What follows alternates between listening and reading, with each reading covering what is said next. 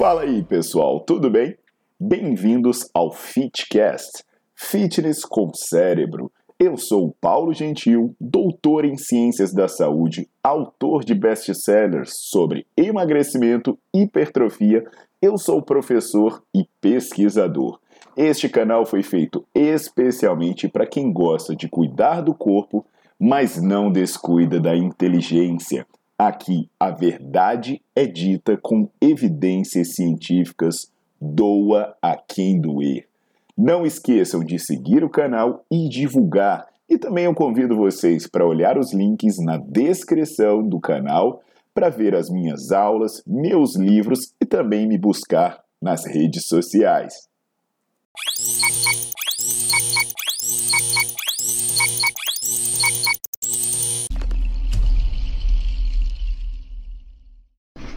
Fala, meus queridos! Paulo Gentil na área. Um beijo e um abraço especial para quem é membro do canal, porque agora, né, nós temos a possibilidade de você apoiar o meu canal começando com apenas R$ 4,99 por mês e assim você vai ter preferência, atenção diferenciada nas suas dúvidas e também vai ter acesso a conteúdos exclusivos.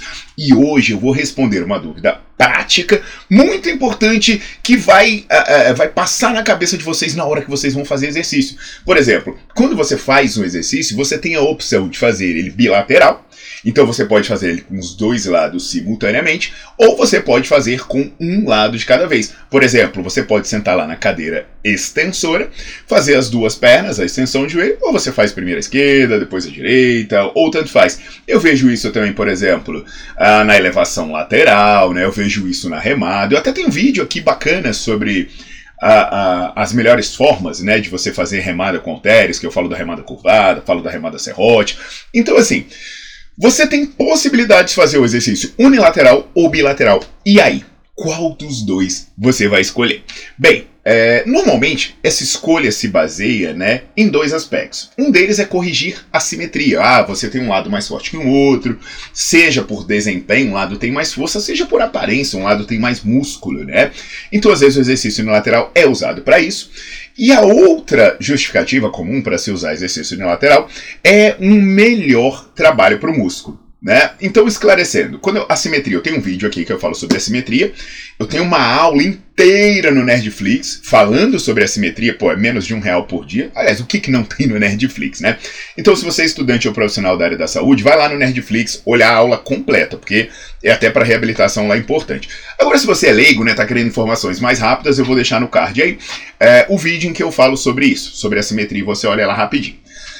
Agora, e sobre a questão do. Uh, uh, sobre a questão do, da hipertrofia? Será né, que vai ter um melhor trabalho? Será que vai ser um trabalho diferenciado? Vai ter vantagens ou desvantagens? Então é sobre isso que eu vou tratar hoje, tá legal? Eu vou trazer um estudo científico muito bacana de uma turma espanhola que avaliou a hipertrofia em exercício unilateral e bilateral. E já já eu volto para te contar os resultados. Enquanto isso, você deixa seu like no vídeo coloca para seguir o canal e não esquece de ativar as notificações.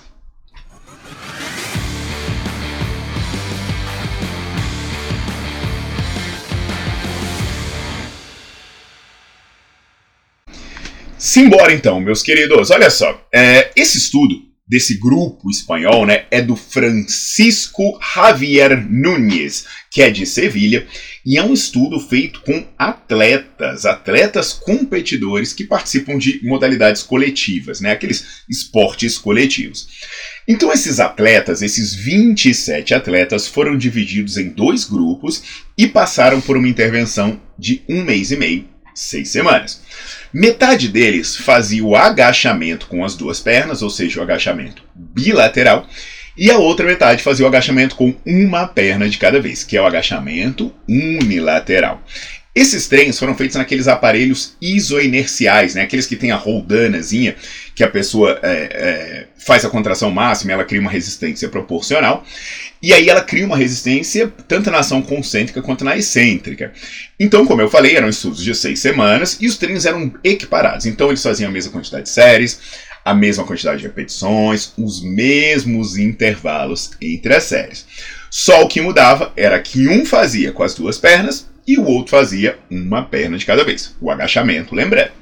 Eles fizeram vários testes de campo, vários testes de laboratório e, para medir a hipertrofia, fizeram uma ressonância magnética em vários músculos dos membros inferiores.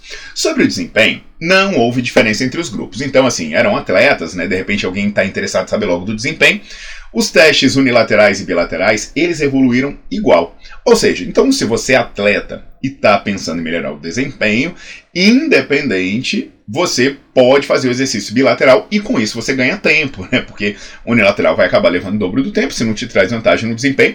Paciência, faz logo os dois juntos que você ganha tempo, beleza?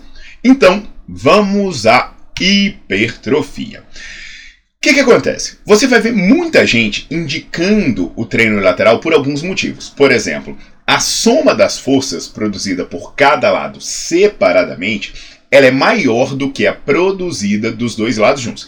Por exemplo, você chega lá e faz o exercício com um braço só.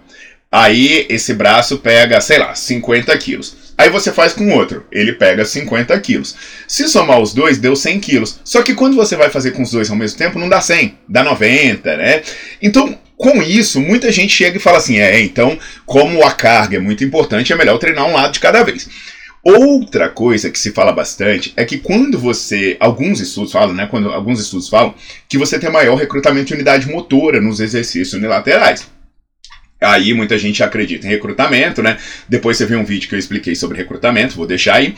E aí tem a questão também do sentimento, né? Que quando você faz um, um lado de cada vez, você concentra a sua percepção e acaba sentindo mais. Então, independente da justificativa, as pessoas vão dizendo isso, né? Que ah, é, é, sente mais, pega mais carga, ativa mais unidade motora. Só que, o que aconteceu nesse estudo? Será que essas hipóteses foram comprovadas?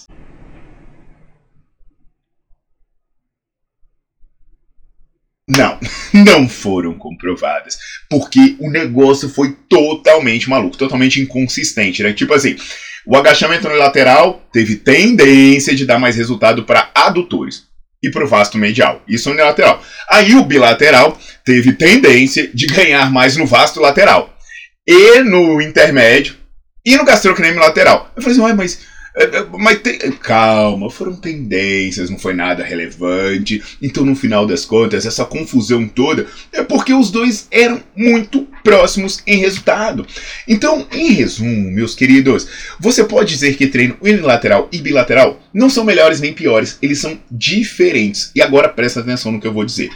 Existem exercícios em que você vai ter uma grande diferença biomecânica entre fazer unilateral e bilateral. Por exemplo, quando você faz afundo e agachamento.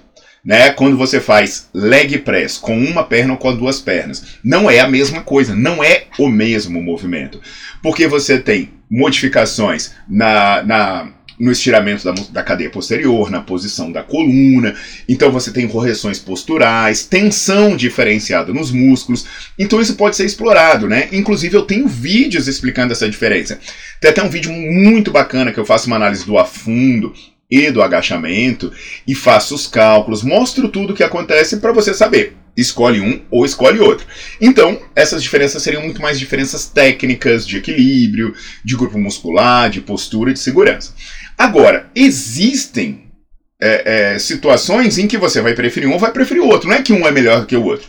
Um é diferente do outro. Mas tem exercícios que não muda rigorosamente nada. Por exemplo, uma, é, especialmente os exercícios unilaterais. É, uma cadeira extensora unilateral e bilateral. Ah, não muda porcaria nenhuma. Tá acontecendo extensão de joelho tudo igualzinho, né? Uma flexão de cotovelo, não muda porcaria nenhuma. Uma extensão de cotovelo, não muda porcaria nenhuma. Às vezes eu vejo galera chegar no tríceps fazer um braço, depois faz o outro, não muda bosta nenhuma. Eu vejo a galera apoiar no Scott fazer um braço, depois fazer outro.